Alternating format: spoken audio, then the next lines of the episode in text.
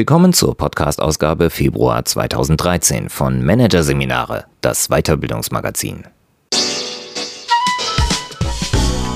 Dieser Podcast wird Ihnen präsentiert von Konkurrenzberater.de. Systematische und professionelle Wettbewerbsanalyse für den Mittelstand. Der Konkurrenzberater schützt mit einem neuen Training vor Social Engineering Angriffen und deckt Sicherheitslücken auf. Weitere Podcasts aus der aktuellen Ausgabe behandeln die Themen Umgang mit Verbalattacken, klüger kontern und Führungskräfte führen mit ruhiger Hand. Doch zunächst positiv beeinflussen, die Macht der Manipulation. Von Sascha Reimann. Manipulation klingt nach Lüge, nach Vorteilnahme und Gehirnwäsche. Ihr schlechtes Image hat sie jedoch nur teilweise zurecht. Tatsächlich ist Beeinflussung Bestandteil nahezu jeder menschlichen Interaktion und Basis für die Führung von Mitarbeitern. Manager können zu positiven Manipulatoren werden, wenn sie lernen, unbewusst angerichtete Schäden zu vermeiden. Hier ein Kurzüberblick des Artikels. Menschliches Miteinander.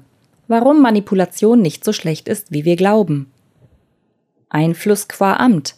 Wie Manager unbewusst manipulieren und damit Mitarbeitern schaden. Emotionale Bedürfnisse. Warum unsere Grundbedürfnisse uns anfällig für Einflussnahme machen. Wirksam wie Werbung. Welche Prinzipien professionelle Manipulation nutzt. Und überzeugende Technik. Wie Führungskräfte zu positiven Manipulatoren werden. Sie lernen Methoden, mit denen sich Emotionen steuern lassen. Sie üben Kniffe für die gelenkte Willensbildung und trainieren rhetorische Kampftechniken für besonders schwierige Situationen. Manipulation ist ein fester Bestandteil ihres Lehrplans. Die Rede ist wohlgemerkt nicht von Geheimagenten oder Kriminalisten. Der Lehrplan ist Teil eines Bachelorstudiengangs für Nachwuchsmanager an der Ruhr-Universität Bochum. Auf den ersten Blick ist dies verwunderlich. Denn die Assoziationen, die es weckt, wenn die Worte Manipulation und Manager zusammen in einem Satz stehen, haben mit wünschenswerten Fertigkeiten wenig zu tun. Laut Duden bedeutet Manipulation eine Vorteilsbeschaffung, Schnell denkt man an manipulierte Bilanzen oder gar die unterschwelligen Herrschaftsansprüche, die manche Chefs über ihre Mitarbeiter ausüben, bis in ihre Gedankenwelt hinein. Die beiden Aspekte stehen für die bekannte, die negative Seite der Manipulation. Die Bochumer Studenten der Wirtschaftspsychologie trainieren jedoch weder unfaires Verhalten noch die Ausübung mentalen Zwangs. Im Gegenteil, die angehenden Personalmanager beschäftigen sich mit Manipulation, um bessere Führungskräfte zu werden – für ihre Mitarbeiter und das Unternehmen. Manipulation, das zeigt sich bei genauerem Hinsehen, ist nämlich keineswegs nur böse. Per se ist Manipulation neutral, erklärt der Bochumer Professor für Wirtschaftspsychologie Heinrich Wotterwar. Wie gut oder schlecht sie ist, das hängt einzig von den verfolgten Zielen ab. Das ist nicht zuletzt eine Frage der Interpretation. Auch Überzeugung, Motivation oder Inspiration sind genau genommen nichts anderes als Manipulationen aber eben positive. Im weitesten Sinne wohnt nahezu allen menschlichen Interaktionen ein bisschen Beeinflussung inne. Und das ist auch gut so, findet Wotterwar. Tatsächlich könnte ohne die Willensbeeinflussung unser Sozialleben nicht funktionieren, erklärt der Wirtschaftspsychologe. Kooperation, langfristige Beziehungen, unser arbeitsteiliges Wirtschaftssystem. Beeinflussung kommt überall vor. Wir tauschen Höflichkeiten und loben richtiges Handeln, es wird beteuert und abgeraten belohnt und versprochen, Vorteile werden gepriesen und Fehler sanktioniert. Mit all diesen Maßnahmen wollen wir andere dazu bringen, etwas zu tun oder etwas anderes zu lassen. Mehr noch, wir wollen, dass sie es selber wollen, freiwillig und ohne Zwang. Und es funktioniert. Ohne das würde Wirtschaft im Stadium der Selbstversorgung verharren. Partnerschaftliche Beziehungen würden nur so lange halten wie der hormonelle Zustand des Verliebtseins, erklärt Wotterwar. Anders gesagt, alles, was über kurzfristigen, konkreten Eigennutz hinausgeht, gelingt nur, weil Menschen einander beeinflussen können. Und das gilt speziell für den Faktor Führung. Ohne Manipulation müssten wir bei der Führung von Mitarbeitern auf Primitivtechniken zurückgreifen, Gewalt oder Geldentzug androhen und jede Kleinigkeit einzeln belohnen, beschreibt Wotterwar das grobschlächtige Gegenmodell zur subtilen Beeinflussung. Moderne Führungskräfte sind so gesehen von Berufswegen Manipulatoren. Sie haben auch keine andere Wahl. Denn den Faktor Beeinflussung auszuschalten ist nahezu unmöglich. Beeinflussung findet immer statt, bewusst und unbewusst, verbal und nonverbal, sagt der Psychologe Hans-Eckhard Klose von der Albert-Ludwigs-Universität Freiburg. Frei nach Watzlawick könnte man sagen, wir können nicht nicht beeinflussen. Das meiste davon geschieht ohne Absicht und ohne, dass wir es überhaupt bemerken, zum Beispiel durch Attraktivität oder Ähnlichkeit. So achten wir bei schönen Menschen weniger auf Fehler und schätzen die Meinung von Leuten unbewusst höher, wenn sie viele Gemeinsamkeiten mit uns haben, erläutert Klose. Das zugrunde liegende Funktionsprinzip hat Robert Cialdini, emeritierter Professor für Psychologie und Marketing an der Arizona State University, als Sympathie bezeichnet. Es verzerrt, was wir für unabhängige und rationale Entscheidungen halten. Dasselbe gilt für den Faktor Status. Aus der Hierarchie resultieren besonders viele Beeinflussungen, die am Arbeitsplatz stattfinden, erklärt Klose. Führungskräfte nehmen demnach gewissermaßen von Amts wegen Einfluss. Dazu müssen sie gar nichts tun. Ihr herausgehobener Status wirkt schon per se manipulativ, wie in vielen Experimenten bestätigt wurde. Wenn etwa ein Anzugträger, also jemand, der als Status hoher Entscheider wahrgenommen wird, bei Rot über die Ampel geht, folgen ihm mehr Menschen als einem, der billige Kleidung trägt, beschreibt der Psychologe den Effekt von Status, der auch dann wirkt, wenn er lediglich unterstellt wird. Etwas ganz Ähnliches passiert in Besprechungen, wenn Mitarbeiter ihre Meinung unwillkürlich nach dem Vorgesetzten ausrichten. Der Ranghöchste einer Gruppe manipuliert sein Umfeld schon, indem er höflich seinen Standpunkt mitteilt, erklärt Klose den nach Cialdini Autoritätsprinzip genannten Effekt, demzufolge man Ranghöheren tendenziell eher zustimmt als Rangniederen. Den so Beeinflussten ist das zu keinem Zeitpunkt bewusst. Im Gegenteil, betont der Psychologe. Obwohl das Ergebnis gelenkt ist, haben sie den Eindruck einer konsensualen Entscheidung aber auch die Manipulatoren sind sich über ihre Wirkung oft nicht im Klaren. Diese Unkenntnis vieler Führungskräfte kann zu einem gravierenden Problem werden. Zwar sind viele Führungskräfte gewissermaßen von Natur aus gute Einflussnehmer, etwa weil sie Sympathie hervorrufen oder in der Lage sind, eine gute Atmosphäre zu verbreiten. Manipulative Fähigkeiten, die zu Attributen wie charismatisch oder Führungspersönlichkeit beitragen. Solche Beeinflussung bleibt aber, wenn sie unbewusst geschieht, letztlich Zufall. Die Unkenntnis hat noch einen weiteren Nachteil. Ohne Bewusstsein ihrer manipulativen Wirkung können Führungskräfte die negativen Effekte nicht erfassen, die sie auf andere haben. Und sie können daher auch die Schäden, die sie damit ungewollt anrichten, nicht verhindern. Wie solche Schäden entstehen, beschreibt der Wirtschaftspsychologe Wotawa am Beispiel einer Krisensitzung, der er beigewohnt hat. Der Supervisor einer Marketingagentur teilte seinem Team dabei mit, was alles schiefgelaufen ist. Preis nicht gewonnen, Kunde unzufrieden, Budget überschritten. Anschließend forderte er das Team auf, jetzt doch bitte alle schöpferischen Energien zu mobilisieren und sich etwas richtig Gutes einfallen zu lassen. Damit hat der Supervisor natürlich jede kreative Lockerheit von vornherein unmöglich gemacht, analysiert Wotawa.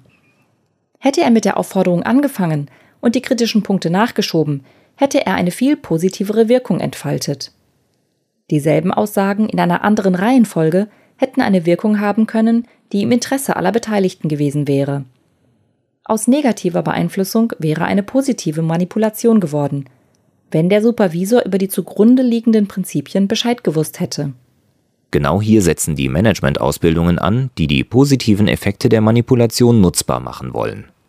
Die leitende Frage dabei ist nicht, ob Führungskräfte manipulieren oder nicht.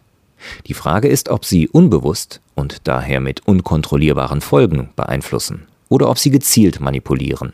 Für den Psychologen Andreas Bernhard, Programmdirektor und Executive Coach an der Berliner European School of Management and Technology, steht die Antwort fest. Bewusste Beeinflussung ist die Hauptaufgabe einer Führungskraft, sagt der Manager-Ausbilder mit den Schwerpunkten Führung und organisatorisches Verhalten. Führungskräfte müssen daher lernen, die unterschwelligen Prozesse der Beeinflussung klar zu erkennen. Dazu braucht es zunächst einmal Wissen darüber, warum sich Menschen am Arbeitsplatz überhaupt manipulieren lassen. Bernhard erklärt das mit den emotionalen Grundbedürfnissen, die Forschungsergebnissen zufolge alle Mitarbeiter mehr oder weniger haben. Dazu gehört vor allem Wertschätzung durch den Vorgesetzten. Mitarbeiter wollen für ihre Leistung gewürdigt werden, so der Coach. Das Problem? Das Bedürfnis wird oft nicht erfüllt, weil es im Alltag schlicht untergeht. Was ohne böse Absicht geschieht und vielleicht nur dem Zeitmangel der Führungskraft geschuldet ist, kann beim Mitarbeiter zu Frustration und Demotivation führen. Bei den anderen Grundbedürfnissen sieht es nicht besser aus. Das betrifft die Zugehörigkeit zu einer Gruppe, die Autonomie innerhalb seines Verantwortungsbereichs, den Status als Experte oder langjähriger Mitarbeiter und schließlich auch die Rolle, die einem Mitarbeiter zugewiesen wird. Bei all diesen Faktoren unterlaufen Führungskräften wie allen Menschen ständig Schnitzer, die vom Mitarbeiter als, in diesem Fall negative, Manipulation wahrgenommen werden, erklärt Bernhard. Wieso werde ich nicht informiert? Was redet man mir in meinen Zuständigkeitsbereich hinein? Ich bin doch kein Anfänger. Wieso soll ausgerechnet ich das machen? Das passt doch gar nicht zu mir.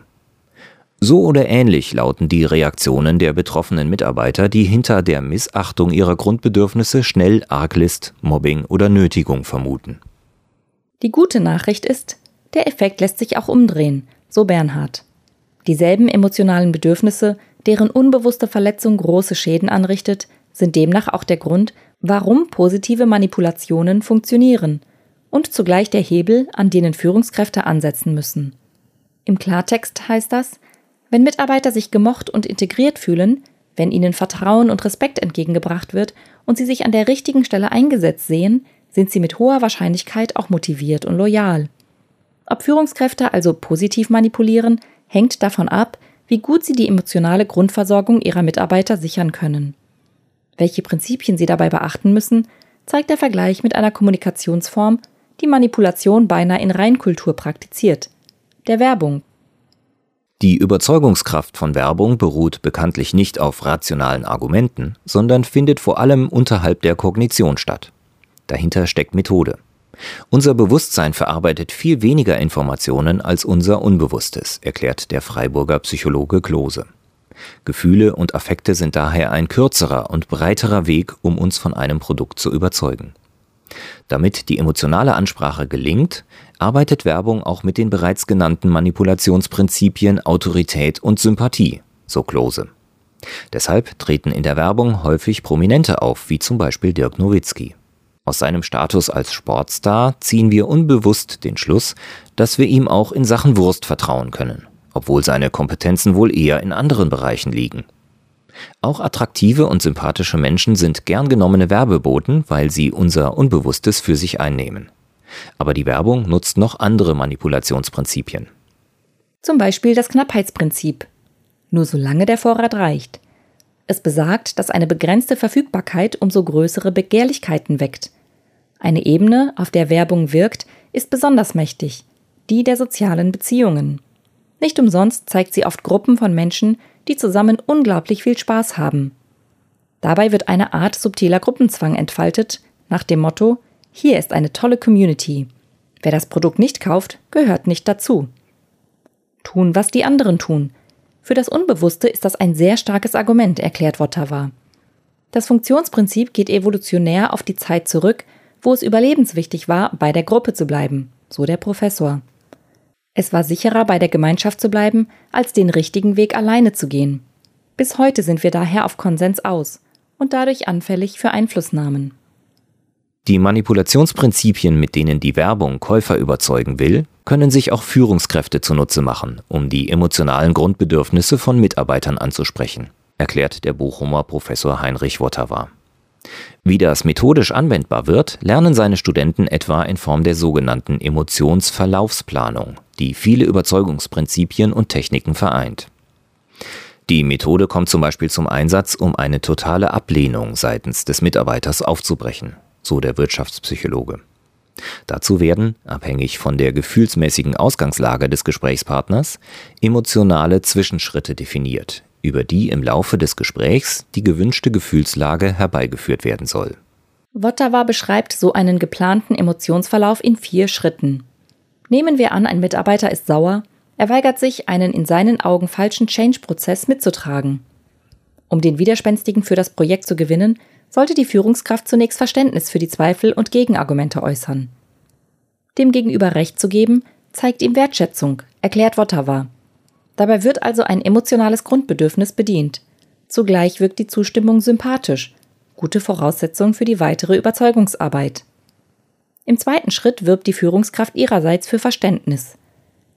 Am besten beschreibt man anhand eines Beispiels, wie der Prozess aus der eigenen Sicht wirkt und welche Schwierigkeiten man selbst damit hat. Dabei geht es nach Wottawa nicht nur um die Sachargumente, sondern vor allem darum, eine gemeinsame emotionale Basis zu schaffen. Ein Manipulationsprinzip, das Cialdini als Reziprozität bezeichnet, hilft dabei. Es besagt, dass wer etwas bekommt, auch eher etwas gibt. In diesem Fall Verständnis.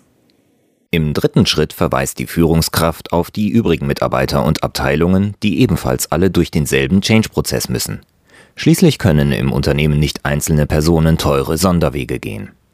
Durch den Hinweis auf die Gruppe wird an das Urbedürfnis appelliert, mit den anderen mitzuziehen. Dass es die anderen vielleicht schon längst getan haben, wird zudem als sozialer Beweis gesehen, dass es sich um einen gangbaren Weg handelt. Ein sozialer Beweis ist nach Cialdini ein weiteres Prinzip der Überzeugung. Der letzte Schritt des geplanten Emotionsverlaufs soll den Mitarbeiter endgültig ins Boot holen, indem sein Status gewürdigt wird. Im beispielhaften Gespräch formuliert das Wottawa so. Sie haben in dem Bereich natürlich eine große Erfahrung. Mich würde interessieren, wie Sie vorgehen würden. Die Aufforderung, eigene Ideen beizutragen, hat eine starke soziale Komponente. Sie appelliert an die Verantwortung für die Gemeinschaft. Dabei kommt ein weiteres von Cialdinis Prinzipien der Überzeugung zum Tragen. Konsistenz. Wer einmal Ja sagt, ist geneigt, seinem Urteil treu zu bleiben. Wer Ideen für einen Prozess formuliert, wird ihn eher als seine Angelegenheit betrachten. Die Methode der Emotionsverlaufsplanung ist anspruchsvoll. Um sie anwenden zu können, trainieren die Bochumer Studenten daher eine Fähigkeit, die Wottawa parallele Informationsverarbeitung nennt. Auf dem Lehrplan der Wirtschaftspsychologen stehen etwa Übungen wie folgende. Zunächst sollen die Studenten einen Radiosender einstellen, auf dem nur gesprochen wird, und das Gesagte über einen längeren Zeitraum laut nachsprechen. Anschließend müssen sie wiedergeben, wovon die Rede war. Hören, sprechen, abgleichen, das alles simultan bewältigen zu können, ist nötig, um ein Gespräch mit geplantem Emotionsverlauf zu führen und dabei gleichzeitig seine Wirkung zu beobachten und seine Strategien anzupassen. Das Beispiel der Emotionsverlaufsplanung zeigt, wie Führungskräfte Manipulation nutzen können und warum sie die bessere Wahl sein kann, als einen Mitarbeiter zu Maßregeln oder per Befehl zu leiten. Manipulation bedeutet, jemanden mit sanften Methoden dazu zu bringen, eine andere Verhaltensoption zu wählen, sagt der Professor für Wirtschaftspsychologie. Moderne Führung ist so gesehen nichts anderes als die Kunst der positiven Manipulation. Mitnehmen statt befehlen, überzeugen statt bestechen, wollen lassen statt machen lassen.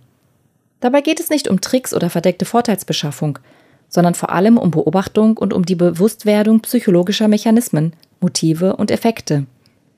Ethische Bedenken, ob der Eingriff in den Willen anderer erlaubt ist, hat Wottawa daher nicht, sofern es nicht darum geht, jemanden auszunutzen oder ihm zu schaden, was Manager auch aus eigenem Interesse vermeiden sollten. Denn wer einmal mit hinterhältigen Methoden aufgefallen ist, hat kaum noch Aussicht, positiv zu wirken.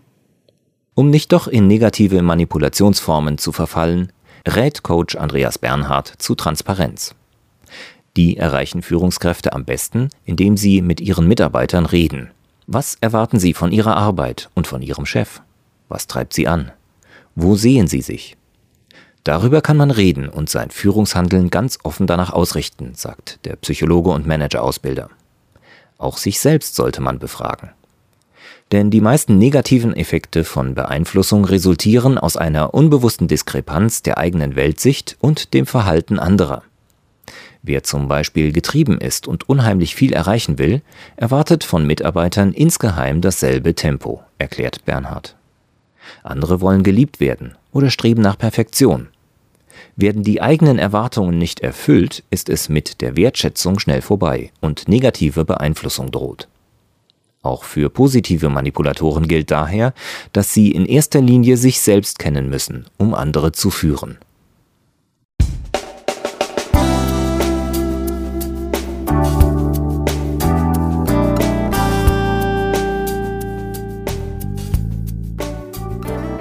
Sie hörten den Artikel Positiv beeinflussen.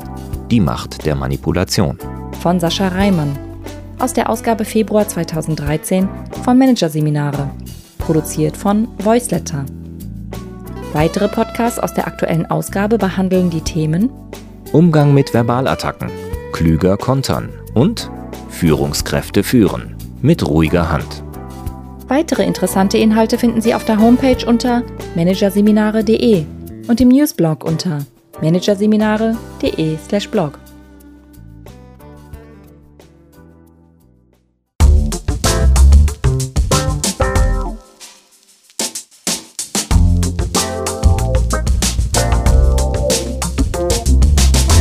Das war der Podcast von Managerseminare, das Weiterbildungsmagazin. Ausgabe Februar 2013. Dieser Podcast wird Ihnen präsentiert von www.konkurrenzberater.de. Mit einem Minimum an Aufwand vor der Konkurrenz schützen. Übrigens, immer mehr mittelständische Unternehmen investieren in eine professionelle und systematische Wettbewerbsbeobachtung und sind dadurch schneller als Sie, positionieren sich besser und machen mehr Umsatz. Mehr Informationen finden Sie unter www.konkurrenzberater.de.